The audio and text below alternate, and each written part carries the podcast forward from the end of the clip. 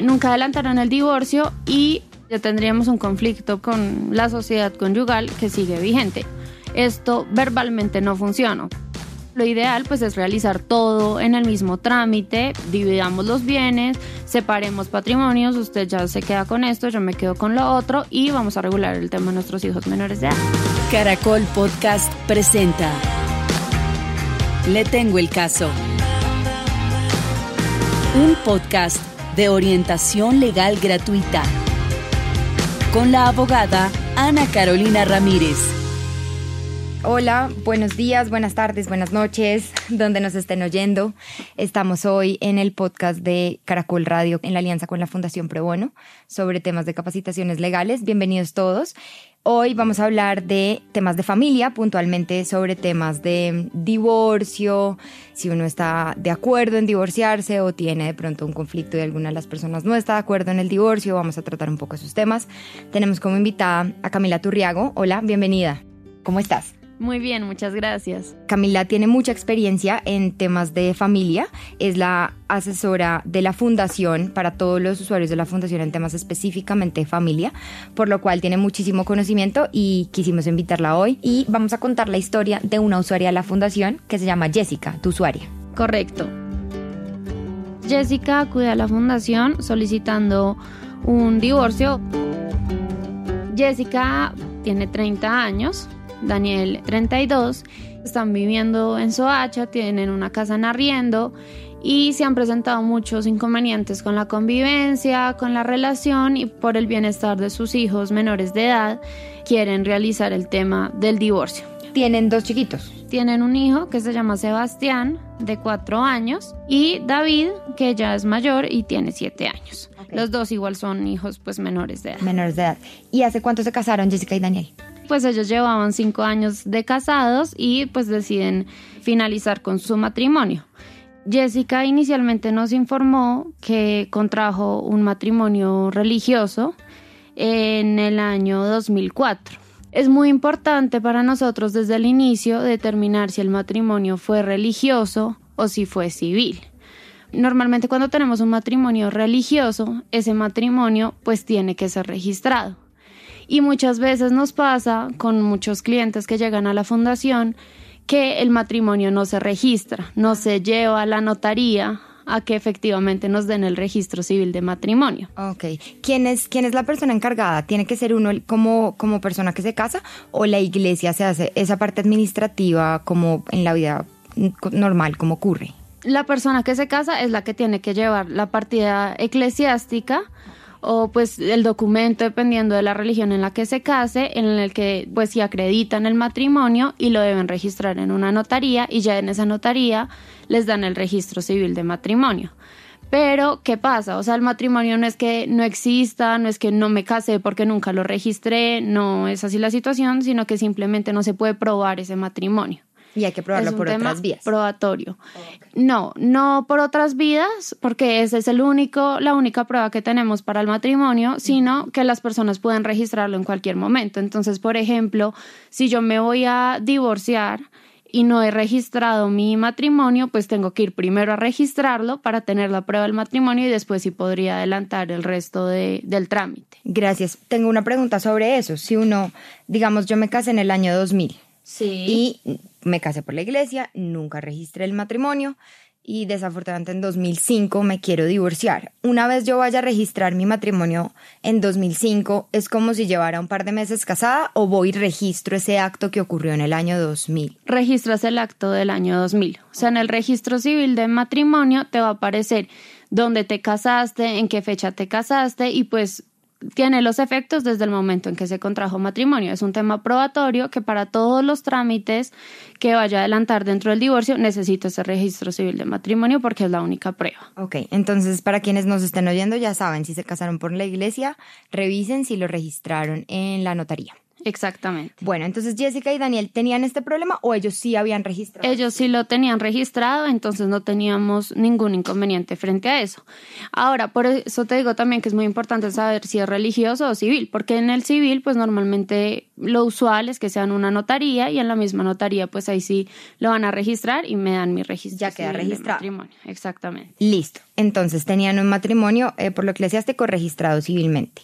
Exacto. Y después, pues en el mismo año en que ellos se casaron, nació su hijo, su hijo Sebastián, y posteriormente nació su hijo David. ¿Y Sebastián y David para el momento del divorcio son mayores o menores de edad? Son menores de edad.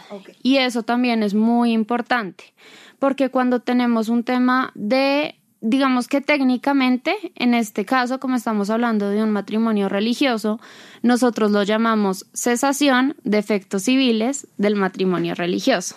¿Sí? Entonces ahí hago la aclaración. Eso es lo mismo que nosotros comúnmente y en la calle escuchamos como divorcio. Pero ¿por qué es diferente? Porque ante, digamos que la iglesia, sobre todo la religión católica, pues que es una de las más usuales para las personas acá en Colombia, el matrimonio católico como tal es indisoluble. O sea, yo ante la iglesia voy a continuar casada. Lo que hago es cesar los efectos civiles, es decir, todo lo que implica legal digamos que ese matrimonio, por ponerlo en términos como coloquiales. ¿sí? perfecto. Entonces, como tal, técnicamente estamos acá hablando de una cesación de efectos civiles de un matrimonio religioso. Claro. Pero pues tenemos que entenderlo igual que un divorcio, digamos. Listo. Y cuando yo me casé solo por lo civil, mm, digamos que no fui, fui a la notaría. Sí. Y, y me quiero divorciar, ¿eso cómo se llama? Divorcio. Divorcio. Exacto. Entonces, uno es divorcio, que es cuando no se casó en notaría sin intervención de ninguna religión, y el otro es cesación de efectos civiles de un acto religioso que también en su momento, como se registró, tiene efectos civiles. Exactamente, exactamente. Entonces, acá como estamos hablando pues de una cesación de efectos civiles del matrimonio religioso, los hijos son menores de edad y pues esa pregunta es muy importante porque cuando tenemos hijos menores de edad, pues, ¿qué pasa? cuando los papás viven juntos, no tenemos necesidad de regular temas relacionados con los hijos menores de edad, como es la cuota de alimentos, la custodia y las visitas, exactamente. Pero ya cuando estamos hablando de un divorcio, pues sí tenemos que regular esos tres temas en el mismo divorcio. ¿Qué pasa? Hay mucha gente que y nos llegan muchos clientes así que no, nos casamos y pues cada uno se fue a vivir a su lado, pero nunca adelante en el divorcio. Voy a hablar de ahora en adelante en divorcio, ya que hice la claridad, pero pues para hacerlo más, más claro. Nunca adelantaron el divorcio y fueron, por ejemplo, a una comisaría de familia o a un centro de conciliación o incluso iniciaron un proceso judicial para fijar esos tres temas, alimentos, custodia y visitas, y lo regulan, digamos que antes del divorcio. Pero, pues, si esta situación no ha ocurrido, si nunca lo han regulado ni nada por el estilo, dentro del mismo divorcio se tienen que regular esos tres temas frente a los hijos menores de edad. Ya. Entonces, en el momento del divorcio, sí o sí, hay que acordar cuotas, visitas y custodia. Exactamente. Todo lo que tenga que ver con los hijos menores de edad. Exacto. Listo, bueno, entonces Jessica y Daniel desafortunadamente, o bueno, no, pues tuvieron un matrimonio exitoso el tiempo que lo tuvieron y ahora se van a divorciar. Y tienen a sus dos hijos, Sebastián y David, menores de edad. Exacto. Ahí quisiera aclararte, porque muchas veces no, no sabemos bien específicamente qué significa, qué es los alimentos, la custodia y las visitas. Perfecto. Los alimentos como tal es lo que requiere el niño, la niña o la adolescente, para su desarrollo, para su manutención, implica todos los gastos, alimentación, vivienda, todo eso. Y ropa. ropa, vestuario, todo, todo, salud. Y digamos que eso es responsabilidad de los dos padres. Y quiero ser muy enfática en eso porque muchas veces creemos sobre todo lamentablemente nosotras mujeres, que entonces porque me divorcié, pues el señor tiene que asumir absolutamente todos los gastos del hijo. Y no es así, es un gasto compartido entre los dos. Pero ¿qué pasa? Pues que el que no va a vivir con el niño es el que tiene que dar una parte de esa manutención y la otra pues la asume directamente el padre o madre que va a tener la custodia. Claro. ¿Sí? Entonces eso es la cuota de alimentos. Normalmente se pacta mensual, entonces doy mi plata mensual y cubro con eso los gastos de mi hijo y pues es responsabilidad de los dos padres. Ahí es muy importante que en el momento de fijar tengan en cuenta lo que tú dices. Dice cuota de alimentos, pero es que no es solamente alimentos, es uniformes, útiles escolares, inclusive gastos de recreación de los menores, que si se va de vacaciones, pues también los dos papás decidan, por más que estén divorciados, tienen un hijo y tienen que decidir entre los dos para dónde se va y compartir esos gastos. Correcto. Entonces hay que pues esto es un llamado a las personas que nos están oyendo para que tengan muy claro la lista de ítems y cuáles se pagan en dinero en efectivo y cuál es el papá que está o la mamá que está viviendo con el hijo está asumiendo ya cuando compra el mercado, ya cuando paga la luz, ya que todo eso son gastos que tienen que incluirse como aporte de ese papá o esa mamá que está viviendo con el hijo menor de edad. Exactamente. El régimen de visitas, entonces. Entonces, sí, las visitas, bueno, voy a empezar al revés para explicar las visitas, voy a explicar primero la custodia. Ok, listo. Entonces, la custodia básicamente, en términos muy sencillos, es con quién va a vivir el niño. O sea, no significa que yo voy a dejar de ser el papá o dejar de ser la mamá porque no tengo la custodia, no. O que no puedo tomar decisiones. Exacto, y tampoco está nada relacionado con la patria potestad, que es otro tema. La custodia simplemente es quién se va a levantar con el niño, quién le va a poner el uniforme, lo va a llevar a la ruta, todo ese tema de cuidado diario, digamos que del niño, con quién va a vivir. Y ya las visitas, entonces, como el niño, porque es especialmente ese derecho, pues para los niños que tienen el derecho de ver a sus dos padres, se le fija al otro padre con el que no va a vivir, padre o madre, un régimen de visitas. Entonces, eso... ¿Cómo hacemos ahí? Tengo una pregunta. La semana tiene siete días, es decir, hay alguien que lo tiene cuatro y alguien que lo tiene tres. Depende, eso puede ser totalmente flexible. O sea, no hay un criterio que tú digas tiene que ser así, estrictamente lunes a miércoles con uno, el jueves al domingo con otro. No, o sea, los papás pueden convenir eso de la manera que les quede más fácil y también pues más fácil para el niño. Entonces, por ejemplo, si viven cerca, si el colegio del niño también es cerca donde están viviendo y eso, pues sí podrían hacer de pronto mitad de la semana con uno y mitad de la semana con otro y ya sería un tema más como de custodia compartida o algo por el estilo. O también hay casos en que lo que más se les facilita es fijar un régimen de visitas los fines de semana. Entonces, yo tengo al niño entre semana todos los días y los fines de semana, cada 15 días, que es usualmente como lo hacen en las comisarías y demás, el otro padre tiene derecho a compartir ese fin de semana con el niño.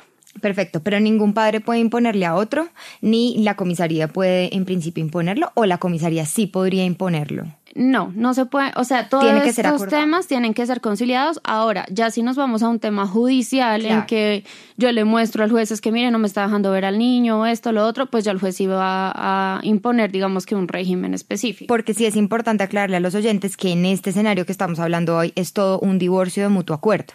Entonces no hay la intervención de un juez, razón por la cual ningún padre puede imponerle al otro ninguna de estas decisiones. Exacto. Y lo primordial ahí también yo diría que es pensar en qué le queda fácil al niño.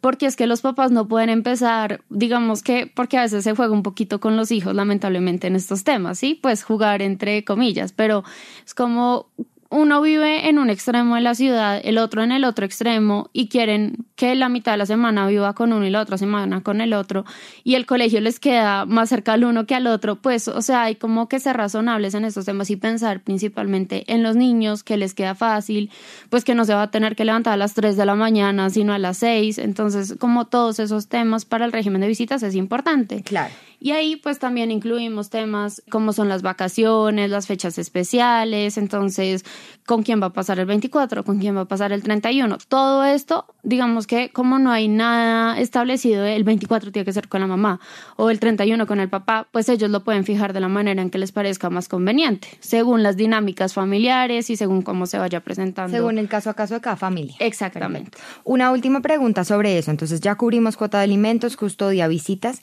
¿Qué es la patria potestad? La patria potestad es un tema totalmente ajeno porque los papás sí o sí van a tener la patria potestad, a menos que inicien un proceso judicial en que se suspenda o se haga una privación de la patria potestad. Perfecto. Entonces, en un caso de divorcio de mutuo acuerdo, en este en el escenario de un divorcio, los padres, a pesar de que se están divorciando, a pesar de que la familia se convierte de una a dos casas, la patria potestad nunca la pierde.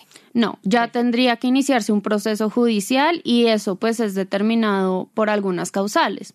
Entonces, por ejemplo, o sea, como para pasarlo muy por encimita, una causal de suspensión de patria potestad es la larga ausencia. Entonces, el papá que se va muchos meses y eventualmente viene y medio visita al niño y se vuelve a ir muchos meses, todo esto es sobre todo por temas de trámites y eso. O sea, si yo necesito sacar al niño, si necesito cualquier autorización y eso, pues no voy a necesitar la firma del otro. Sí, y lo de la privación ya son causales mucho más complicadas, como es por ejemplo el maltrato del niño, el abandono, temas así, y pues todo eso tiene que ser ante un juez. O sea, Perfecto. Que son en principio ajenos a un divorcio. Exactamente, ya es relación hijo-papá. Perfecto. Bueno, entonces Jessica y Daniel con sus hijos Sebastián y David están de acuerdo. ¿Ellos, ellos habían fijado la cuota de alimentos antes o en este caso ellos la fijan en el momento del divorcio de mutuo acuerdo? La fijan en el momento del divorcio. Digamos que ahí lo que hacemos es ese ejercicio que mencionamos anteriormente de coger una lista de gastos del hijo y sacar cuentas. Entonces, cuánto gastan esto, cuánto gastan lo otro. Y el otro criterio que tenemos en cuenta ahí, porque es totalmente objetivo, es los ingresos que tienen cada uno.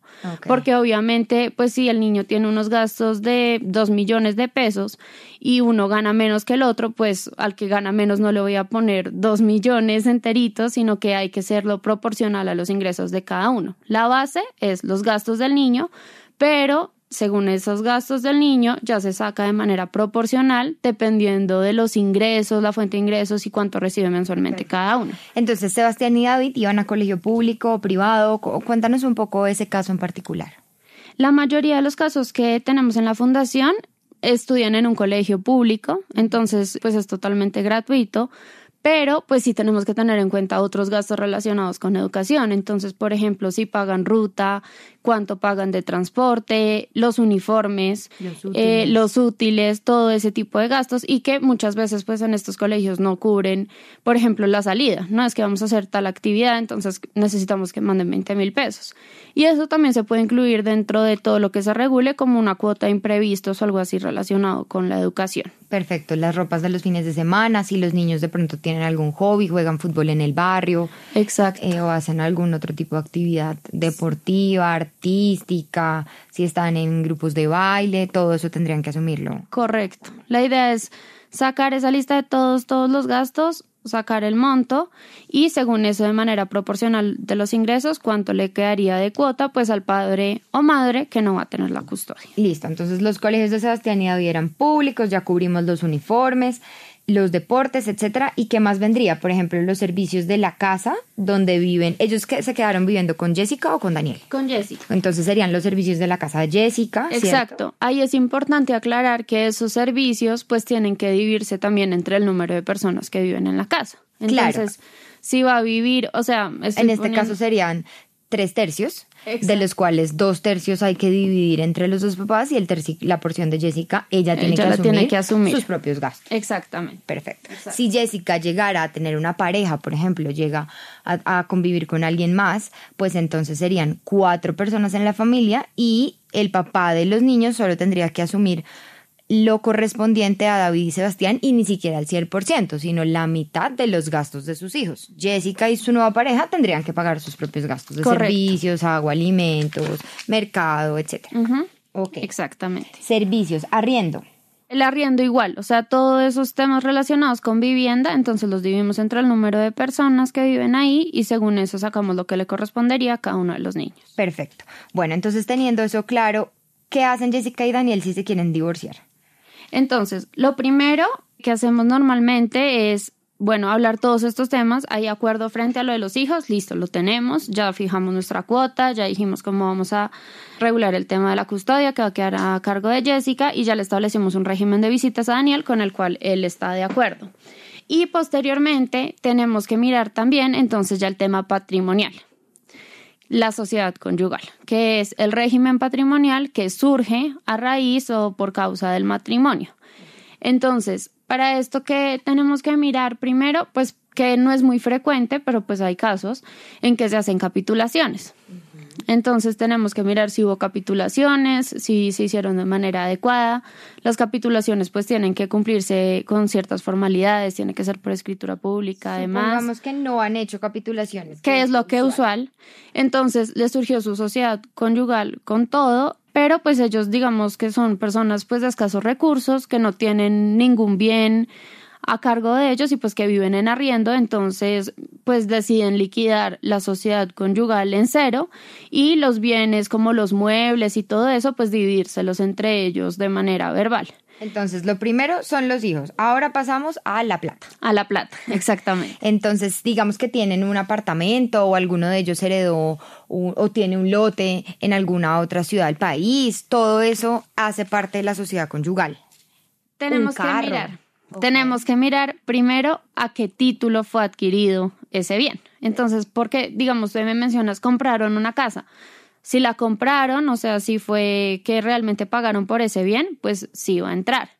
Pero si, por ejemplo, yo recibí una herencia por parte de mi mamá o me donaron algo, pues no va a entrar. ¿Sí? O sea, ya es específicamente determinar qué bienes tendría cada uno a nombre de él y decir, bueno, ¿en qué fecha se adquirió? Importantísimo, si fue adquirido antes de la sociedad o durante la sociedad. Y segundo, pues lo que normalmente nosotros llamamos a qué título fue. Entonces fue una compra-venta, fue una donación, fue una herencia y según eso determinamos si entra o no entran los bienes. Una pregunta sobre eso. Entonces, los bienes que yo tenga antes de casarme, que tenga Jessica o Daniel, más bien que son las personas de las que estamos hablando, que tenga Jessica o Daniel antes de casarse, esos bienes entran no como herencia, lo compraron con los ahorros de su trabajo, Jessica había ahorrado porque es muy juiciosa y se compró un apartamento. Y antes de casarse con Daniel, se casa con Daniel y se van a vivir en el apartamento de Jessica. Ese apartamento se vuelve de los dos a mitad, al 25, sigue siendo de Jessica. ¿Cómo funciona? ese apartamento seguiría siendo de Jessica, pero entonces ahí también tenemos que determinar qué bienes se tenían antes del matrimonio y si son muebles o inmuebles. Es decir, si yo tenía un bien mueble, eh, un carro, no sé, me dieron un... Un reloj muy costoso. Sí, algo así, una joya, mejor dicho, carísima, algo así, pues al ser un bien mueble, sí entraría automáticamente a la sociedad conyugal, pero en el momento en que vaya a terminar esa sociedad y haga pues la respectiva liquidación, pues tengo que reconocer algo por eso que yo aporte, digamos, a la sociedad, por ponerlo en el caso del inmueble. Y el caso del inmueble queda por fuera no entraría específicamente a la sociedad. Entonces, por eso tenemos que determinar qué tipo de bienes para mirar si entra o no entra. Porque, por ejemplo, yo puedo tener también la joya carísima, pero hago capitulaciones. Entonces, no entraría. Ok, perfecto. Entonces, bueno, ¿Jessica y Daniel tenían algo? Eh, no, no tenía nada y pues vivieron en arriendo. Entonces digamos que el tema de la sociedad conyugal pues fue muy sencillo porque en esos casos cuando no hay bienes relevantes pues simplemente lo que hacemos es poner activos, cero, pasivos, pues si no hay deudas ni nada también en cero y se liquida, se puede liquidar la sociedad en cero. Listo. Ahora una pequeña variación. Supongamos que Jessica tenía un reloj que se había comprado una joya, se ganó en una rifa, un reloj muy costoso que tenía antes de casarse.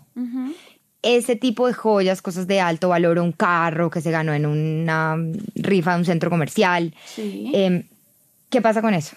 Si lo tenía antes de casarse, entonces entra dentro de la sociedad conyugal y la mitad del carro es de Daniel o, o Daniel recibe parte de la venta del carro pero le devuelve. ¿Cómo funciona ahí?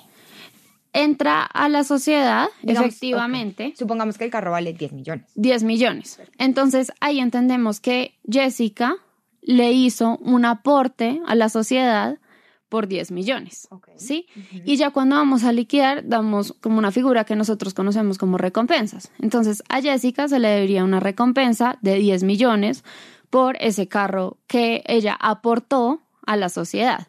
¿Sí? Todo esto es bien. No, entiendo, perfecto. Entonces, realmente el carro como tal deja, o sea, entra en la masa, pero el valor del valor que tenga el carro, Jessica tiene un derecho como si hubiera invertido 10 millones en esa sociedad que armó con su esposo por decirlo así, en esa unión patrimonial. Entonces, si ella puso más, también tiene derecho a más a la hora del divorcio. Exactamente. Todo eso básicamente es cuestión de mirar qué se tenía antes, qué pasó con ese bien durante y en qué estado terminó y pues jugar con la recompensa. Se tiene que entender cuando uno ya hace la liquidación, o sea, porque realmente cuando yo me caso, pues me surge la sociedad conyugal y hay un patrimonio en común que realmente entro a mirar ese patrimonio en común es ya cuando estamos hablando de un divorcio, cuando vamos a entrar a liquidar esa sociedad. Pero ya en ese ejercicio lo que hago es básicamente mirar qué aportó Daniel, qué vendió Daniel, qué hizo Daniel con esos bienes, qué tenía, qué pasó durante, qué igual con Jessica y entro como a jugar con las cifras entre la sociedad, entre el patrimonio de Daniel y el patrimonio de, de Jessica. Bueno, Camila, entonces Jessica y Daniel ya están de acuerdo sobre todo lo de los hijos custodia, alimentos, visitas, patria potestad, etcétera. Y están de acuerdo sobre la repartición de los gastos. Ellos, en este caso en particular, viven en arriendo, entonces no tienen inmuebles que repartir. Tendrían de pronto algunos bienes muebles, como de pronto joyas o algunas cosas de alto valor, y quieren repartirlas esa porción de la liquidación conyugal con las partes, los aportes, suena un poquito compleja. ¿Eso lo puede hacer uno o necesariamente tiene que llevar un abogado, tiene que conseguir un abogado que le ayude con esa parte de la liquidación? Sí, lo aconsejable es tener un abogado que determine todas esas variables que hemos estado hablando y pues que haga la liquidación de la sociedad. Y pues ahí también es muy importante aclarar que eso se puede hacer por medio o de notaría, se puede hacer por medio de un trámite notarial como tal, todo el trámite lo podemos hacer por medio de una notaría, entonces va, el resultado va a ser una escritura pública de Así divorcio. como uno se casa en notaría, se puede divorciar en notaría. Exactamente. Lo que tiene que llevar es el acuerdo económico de cómo va a liquidar eso que se hizo. Exacto, el acuerdo económico, el acuerdo frente a los hijos también, porque eso va a autorización de un defensor de familia que tiene que dar su visto bueno antes de que se dé la escritura. Por tener hijos menores de edad. Por tener hijos menores de edad, si son mayores de edad ya no tenemos ese inconveniente y hacen su solicitud y eh, digamos que todo está bien, el defensor de familia aprueba el acuerdo y les dan su escritura pública y pues si habría bienes, digamos en el caso de que hay bienes, pues se dividen los bienes y después se deben llevar a registro de cómo se va a quedar, digamos, la propiedad de cada uno de esos bienes. Y pues también se puede hacer por medio de un proceso, por medio de un proceso judicial. Normalmente cuando es por común acuerdo, pues lo recomendable es hacerlo como un trámite notarial. Ya si definitivamente estas personas terminaron la relación muy mal, no logran llegar a un acuerdo, pues sí o sí nos toca acudir ante un juez y realizar una demanda de divorcio, de cesación de efectos civiles del matrimonio, para que sea el juez el que apruebe ese divorcio, diga cómo se van a vivir los bienes y cómo va a quedar regulado el tema de los hijos es más costoso también, supongo, ir al juez. no, y es un desgaste porque realmente un proceso judicial implica muchas cosas. O sea, implica lo que, lo que tú dices, las notificaciones, las fotocopias, ir a audiencias, los transportes. Entonces, lo recomendable y en la medida de lo posible es intentar hacerlo por mutuo acuerdo. Suena más complicado divorciarse que casarse. Sí, lo es, efectivamente. Y igual es más fácil divorciarse en notaría que en un juzgado. Sí, Sí, es un trámite mucho más sencillo y pues por el tema de los gastos y demás, digamos que en la notaría también se deben asumir gastos notariales importantes, sobre todo cuando hay bienes y temas de impuestos y lo del registro, pues implica gastos, digamos que en los dos escenarios implica plata, pero pues por el tema del desgaste, de la agilidad y todo, pues lo, digamos que lo recomendable, si hay mutuo acuerdo, pues es hacerlo por medio de notaría, es lo que yo recomiendo. Entonces, uno, entonces Jessica y Daniel consiguen un abogado le presentan o les dicen que les ayude con el acuerdo, llegan a todo el acta de divorcio, ¿en qué momento tienen que ir a solicitar la autorización del defensor de familia por ser menor de edad? Eso lo hace directamente la notaría. Yo presento tres documentos como abogada. Entonces presento un poder que me dan ellos, diciendo ella está facultada para iniciar todo este trámite y demás, que pues tiene que ir con su presentación personal, eso es un trámite notario muy sencillo, ir con la cédula, le ponen un sellito y es eso voy con mi solicitud, entonces, señor notario, estos son los hechos del caso, esta es la solicitud, necesito pues que nos divorcie, necesito que se regule acá el tema de los hijos, que usted lo remita al defensor de familia de esta notaría. Ya con la propuesta hecha, se van a dividir los bienes así y ese se van es otro a dividir. documento. Ah, ok. Entonces, ese ahí no es el documento. No, es, es simplemente como una solicitud contando básicamente Que se va a hacer un divorcio. que se va a hacer un divorcio. Si llego a presentar anexos, entonces, por ejemplo, si hubiera bienes bienes inmuebles, entonces todo lo relacionado con el bien o, por ejemplo, si ya tengo un acta de conciliación donde fije alimentos, custodia y visitas, pues también la puedo anexar. Ahí, ok. ¿Cómo se llama ese documento, ese segundo documento, además del poder? Ese es, es una solicitud. ¿Solicitud? Sí, yo lo llamo como solicitud a la notaría. Ok, perfecto. Y el tercer documento ya es como tal el acuerdo. Ah, Y en ese acuerdo, entonces digo, los bienes de la sociedad conyugal son estos y los vamos a dividir así. O no hay bienes, entonces vamos a dejarla en ceros. Y respecto a los hijos menores de edad, lo vamos a hacer así. Cuota de alimentos, custodia y visitas. perfecto. Y ese, ese tercer documento de acuerdo es el que la notaría remite a la Defensoría de Familia. Exacto. Y el defensor de familia le tiene que dar la aprobación o puede decir no. O sea, esa cuota está muy bajita. Por eso es importante regular bien los temas. Porque el defensor de familia me puede decir, no, es que cómo le dar 50 mil pesos al niño. O sea, por el afán de, ay, divorciémonos rápido. No, ponga ahí que 50 mil pesos, qué rápido que yo no quiero saber nada de ese señor o de esa señora. Y pues el defensor de familia les va a decir, no. O sea, tiene que velar por los derechos del niño. Entonces tienen que adecuarlo realmente a los gastos del niño y poner una cuota que supla todas las necesidades de él. Ok, a fecha de hoy, 2020, más o menos, ¿cuánto se está demorando esa parte en la, en la Defensoría de Familia? Desde que la notaría envía, el defensor de familia revisa y regresa con una noticia al respecto. En principio, el defensor debería tener 15 días para dar la aprobación. O para decir, no estoy de acuerdo, háganse estos ajustes y pues uno tiene que hacer un acuerdo modificatorio y volverlo a enviar. 15 días hábiles. Sí. Es decir, que se convierten en tres semanas, tres semanas larguitas si tenemos festivos. Listo. Exacto. Y bueno, Más el- lo que se demore la notaría. Es que, digamos que depende de cada caso específico, entonces decir términos es muy complicado, porque también depende si me lo aprueban o no me lo aprueban. Si presento perfecta mi solicitud y la notaría, cada notaría tiene sus, Sus propias formas, sus, o sea, les gusta hacerlo de una forma determinada para sus escrituras, entonces puede que yo presente el documento perfecto, como siempre lo he presentado en otra notaría, pero en esta me digan, oiga, no, necesitamos que lo modifique así, nos gusta esto así, ta, ta, ta, ta, entonces tengo que adecuarlo y volverlo a presentar. También muchas veces la demora es encontrar los documentos. Hay gente que no encuentra, por ejemplo, los registros civiles o no tienen registro civil de nacimiento de los hijos.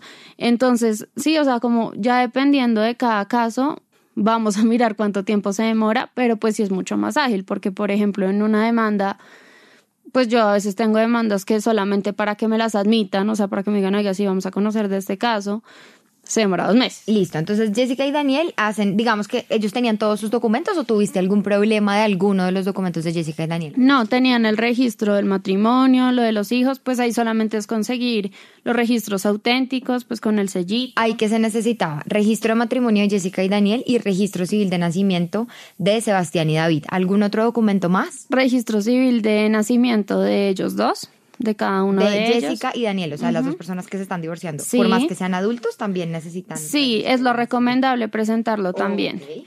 Por las anotaciones y demás que se hacen en los registros para verificarlos. La copia de las cédulas de ellos y básicamente sería eso lo más, más básico. Listo. Y los documentos del acuerdo, entonces el primero sería el poder, el segundo sería la carta de solicitud de la notaría y el tercero el acuerdo que contiene ya efectivamente qué es lo que ellos decidieron de cómo se van a repartir tanto los gastos de, y cargas de los hijos como los activos que llegaran a tener en esa sociedad. Bueno, Exacto. entonces la notaría le envía eso a la Defensoría de Familia. La Defensoría de Familia más o menos a fecha de hoy, 2020, se demora unos 15 días hábiles, es decir, tres semanas en responder. Si tiene alguna solicitud, se deberá corregir y serán otros 15 días nuevamente, pero si todo está ok, como en este caso de Jessica y Daniel, la Defensoría aprueba el acuerdo y vuelve el documento a la notaría. ¿Y qué ocurre, Camila? Y entonces ya la notaría le dice, ya está la minuta de lo del divorcio, vengan a revisarla. Uno va, revisa la minuta, lee que todo haya quedado muy bien, las cédulas, todo igual como lo puso uno en la solicitud. Por eso digamos que también es aconsejable ir con un abogado para que revise, digamos que todo el documento haya quedado perfecto. Porque cualquier error es una tragedia ir a arreglarlo. Exactamente. Cualquier error que quede en nombres o cédulas o en algún dato, si llega a haber un dato mal sobre el bien inmueble, digamos que tuvieran un lote, una finca, una casa, un apartamento, cualquier error de eso, si no se corrige en ese momento, luego es no imposible, pero sí muy desgastante hacer el arreglo. Exactamente, es muy desgastante, entonces la idea es revisar todo y ya en ese momento se procede a la firma. Entonces pasa cada uno de ellos, firma, eh, realiza la firma, todo el trámite de la notaría y ya después la notaría lo llama a uno para recoger su escritura, digamos que ese sería el escenario ideal, digamos acá que no tenemos bienes inmuebles, ya si hay bienes inmuebles, entonces pues el tema del registro y demás y ya la notaría pues lo llamará uno para dar la escritura pública del divorcio el escenario ideal sería tener bienes inmuebles que repartir, en cuyo caso una vez le sale a uno la escritura de divorcio, entonces ahí se ordena la división y la partición del inmueble. ¿Correcto? ¿O cómo es esa última parte? Supongamos listo. Si uno no tiene bienes inmuebles, que es el caso de Jessica y Daniel, ya llegamos al punto final. El notario les entrega su escritura y ellos se van y quedaron divorciados. Exacto. Ahora, ellos tenían un apartamento, supongamos, eh, que compraron entre los dos y bueno, salió, la, salió el divorcio con la repartición digamos 50-50. 50 para Jessica, 50 para Daniel sobre ese apartamento que tienen. Sí. ¿Ahí qué ocurre? Entonces, dentro de esa escritura va a quedar dividido así. 50 para Daniel, 50 para Jessica. Y digamos que estaba solamente a nombre de Jessica, ese apartamento. Entonces tenemos que incluir a Daniel. Para eso se tiene que hacer el registro. En este momento, pues por ejemplo, un trámite que, que, que estoy terminando este año, el mismo registro lo está haciendo la notaría. Uno le dice, mire, de gastos de registro es tanto, del impuesto del registro es esto, venga, traiga la plata y nosotros mismos hacemos el registro. ¿Qué es eso del registro? Es hacerlo público. O sea, es básicamente tener un certificado de tradición y libertad de ese bien, ¿sí? Que es como la radiografía del bien que ha pasado con ese bien en el transcurso del tiempo, para que en ese papel, que es lo que me va a demostrar quién es el propietario realmente, que por medio de la escritura, número ta ta ta ta, con fecha XYZ, se dividió ese bien y quedó la mitad para Daniel y la otra mitad para Jessica. Perfecto. Además, ese registro hay que hacerlo, no es, eso no es un paso menor. Ese registro hay que hacerlo primero dentro de un tiempo específico, porque si no hay multas, es decir, si a uno, a uno la escritura le puede decir que el inmueble es 50% de Daniel y 50% de Jessica. Si Jessica y Daniel no lo llevaron a la oficina de registro dentro del plazo que da la ley, les acarrean unas multas a Jessica y a Daniel por mora en el registro. Uno. Dos, si Jessica va a querer vender o, ya, o Daniel el apartamento o quieren hacer un, solicitar un préstamo con un banco y quieren demostrar que tienen una porción sobre esa propiedad, la única forma de demostrarlo es tenerlo registrado en la oficina registro de instrumentos públicos. Ese trámite ahí es donde está la plata, digamos, de la parte del registro del inmueble, el costo mayor estaría en ese último punto, porque es a la oficina de registro de instrumentos públicos a quien hay que pagarle un porcentaje sobre el valor que tiene el inmueble en el momento del registro. Entonces, esa es la parte por la que muchas personas se detienen de hacer ese último paso y luego, la verdad, están comprando un problema para ellos y para sus familias. Sí, y sin ese último paso, como tú lo dices, pues realmente no, no se hizo nada. O sea, porque esa escritura, si no tengo ese, ese registro, o sea, digamos que sí se hizo frente al tema del divorcio, listo, ya no estoy casada. Pero frente a los bienes inmuebles, si yo no lo hago, si no hago lo del registro, no tengo forma de probar que yo soy el propietario. Entonces, por eso es tan importante el tema del registro, sobre todo cuando hay inmuebles. Listo. Bueno, Camila, una, muchas gracias. Fue muy ilustrativo todo el proceso del divorcio. con mucho gusto. Y tengo una pregunta. ¿Por qué es importante que si uno se divorcia de su pareja, o más bien, porque es importante que si uno dejó de convivir con su pareja y hizo rancho aparte, como dicen, ¿por qué es importante divorciarse legalmente o hacer la cesación de efectos civiles del matrimonio religioso? Bueno, esa pregunta es muy importante porque mucha gente no lo hace y después ocurren bastantes problemas. Entonces, por ejemplo, lamentablemente alguno de los dos muere para el tema de la sucesión y demás. Por ejemplo, yo ya dejé de vivir con mi, pues con mi esposo y posteriormente compré un apartamento, pues ese apartamento sigue entrando a la sociedad conyugal y pues el día, digamos que yo me muera ya en la sucesión, pues primero va a tener que liquidar la sociedad conyugal y pues mis herederos se van a ver afectados porque no van a ver el 100% de ese apartamento, sino solamente digamos que el 50% por, un caso, digamos, todos los bienes que yo adquiera posteriormente, si me ganó el baloto el día de mañana, pues ese baloto va a entrar a la sociedad conyugal y me va a tocar dividirlo con una persona pues con la que ya no tengo ningún tipo de relación sentimental. O termine mal inclusive. O termina mal. Y pues también por todo el tema que muchas veces las personas pues se divorcian, consiguen una nueva pareja y se van a vivir con esa nueva pareja y pues adquieren bienes con esa nueva pareja y se nos empieza a complicar el tema patrimonial entre los bienes que entrarían a la sociedad conyugal y los bienes que se adquirieron con la nueva pareja, porque si la sociedad conyugal sigue vigente, pues en teoría la parte que le correspondería al señor, todo entraría a la sociedad conyugal. Claro. Entonces, realmente si uno, digamos, Jessica y Daniel terminaron muy mal y Jessica no quiere volver a saber nada de Daniel, igual lo recomendable es que busque a Daniel se trague ese sapo, hable con él y logren un divorcio. Porque si alguno de los dos tiene una nueva pareja, digamos que Jessica encontró una nueva pareja, está feliz, rehizo su vida, le está comprando un problema a su nueva pareja también, al no divorciarse de su ex esposo, porque todos los activos que ellos compren no van a ser claramente, no es claro qué es de Jessica, qué es de Daniel y qué es de la nueva pareja. Sí, ya tendríamos un conflicto pues con la sociedad conyugal que sigue vigente. Y pues el otro también es aconsejable por el tema de regular lo de los hijos. Esto verbalmente no funciona, o sea, tenemos que hacerlo por medio, digamos, de esta escritura pública o pues, digamos que si fuimos a un acta de conciliación, pero lo ideal pues es realizar todo en el mismo trámite, pues dividamos los bienes, separemos patrimonios, usted ya se queda con esto, yo me quedo con lo otro y vamos a regular el tema de nuestros hijos menores de edad. Supongamos que hay alguna deuda posterior, yo dejé de convivir, no me divorcié nuevamente. Nuevamente estamos en la pregunta de por qué es importante divorciarse por lo legal cuando uno deja de convivir con alguien. Entonces, si Jessica y Daniel dejaron simplemente de convivir y supongamos que Daniel, después de que se separaron de, de convivir juntos no legalmente, él está hundido en deudas, ¿eso podría afectar a Jessica? Pues no. O sea, se presumen que las deudas son personales. Oh, ok son personales, pero pues sí es importante entrar a mirar porque, por ejemplo, si pone como garantía de esa deuda un bien que entra a la sociedad.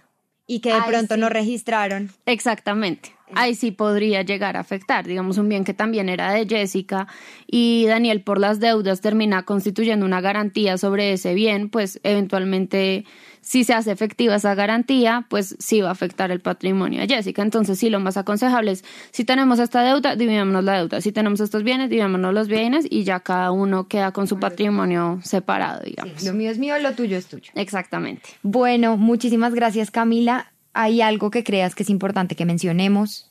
Pues hay otro tema que a, mucha gente le interesa y es, yo me quiero casar, pero no quiero tener ningún tipo de patrimonio en común con esa persona, si se puede realizar o no se puede realizar y si es viable o no. Digamos que lo que se puede realizar en esos casos es uno puede disolver y liquidar la sociedad conyugal en cualquier momento, así esté casada. Entonces yo me puedo casar y al otro día digamos, pues si tenía bienes, capitularlos para dejarlos por fuera, ¿sí? Y al otro día o el mismo día que me casé, disolver, que disolver es básicamente terminar esa sociedad, o sea, disolverla en cero, liquidarla en cero, que liquidarla es ya decir que le corresponde a cada uno como de plata y dejarla en ceros y pues voy a estar casada, o sea, efectivamente voy a tener un matrimonio, solo que no voy a tener una sociedad conyugal. Ok. Perfecto. Entonces, y eso habría que renovarlo cada dos años, porque yo he oído que cuando uno convive dos años ya se vuelve en una unión marital de hecho y digamos que empiezan a, a, crear efectos civiles. Entonces, si yo me quiero casar hoy y hoy mismo quiero tener ese efecto que tú dices, que es liquidar la misma sociedad el mismo día, para que sigamos casados, conviviendo juntos, pero económicamente lo mío es mío y lo de él es de él. ¿A los dos años tendríamos que volver a liquidar o ya no se No, porque tú estás casado, no estás en una unión marital, de hecho. Ah, tu estado civil es casada. ¿Sí? Entonces, de, no va a surgir ningún tipo de sociedad patrimonial de una unión marital, de hecho, porque tú estás realmente es en un matrimonio. Y para que surja esa sociedad, tienes que estar en una unión marital, de hecho, o sea, sin contrato de matrimonio. Ok, entonces las personas que tienen contrato de matrimonio tienen la ventaja de que pueden liquidar inmediatamente su sociedad conyugal para tener separados todos los activos, a pesar de que vivan juntos y demás. Exactamente. Listo. Bueno, pues Camila, muchísimas gracias. No, gracias a ustedes. Espero que les haya servido mucho. Si le gustó este contenido, compártalo a alguien que esté en una situación igual o similar y que le pueda interesar aprender de estos temas. Si tienes dudas o preguntas nos puedes buscar en Instagram como arroba caracolpodcast.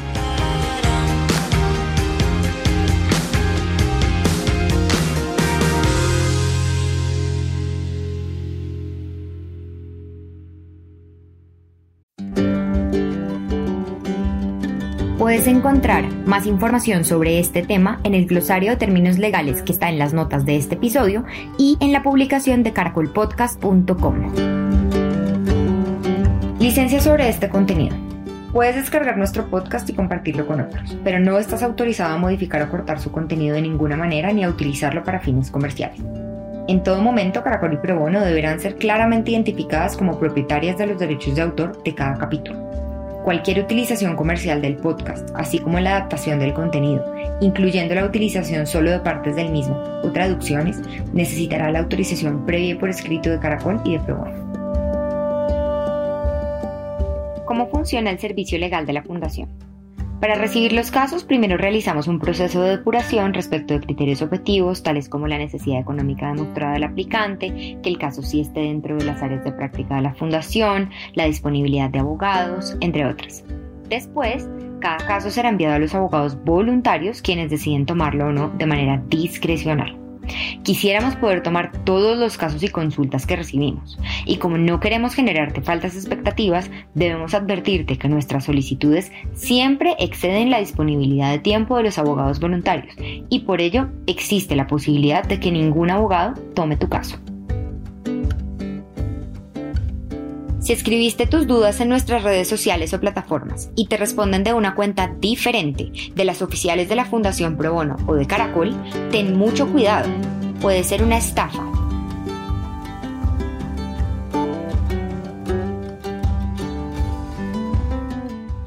La información de texto y audio de este capítulo corresponde a las normas y jurisprudencia que estaban vigentes al momento de su publicación. Si detectas algún error, por favor cuéntanos.